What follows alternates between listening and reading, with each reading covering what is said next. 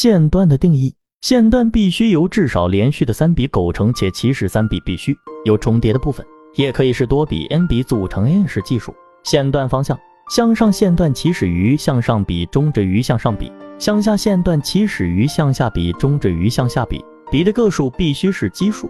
线段的完成：新线段生成前，线段终结。线段的连续性和构成中枢的最小单位。一个向上线段完成后，对应着一个向下线段；一个向下线段完成后，对应着一个向上线段。